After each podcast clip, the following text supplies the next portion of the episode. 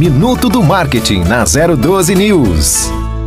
Oi, eu gostaria de saber o que pode ser considerado anúncio online? Anúncio online são mídias pagas para algumas das plataformas online, como Google, Facebook, Instagram, entre outros. Dentro do Google, nós temos três formatos: o Google Rede de Pesquisa, que é o buscador, o Google Display, que são os anúncios criativos que aparecem em outros portais, e também o Google que antecipa os vídeos no YouTube. Já no Facebook e no Instagram, nós temos mais de sete objetivos de anúncios diferentes. Aí teremos que aprofundar em um próximo podcast. Se você quer saber mais, siga nosso Instagram, arroba Vínculo Consultoria MKT.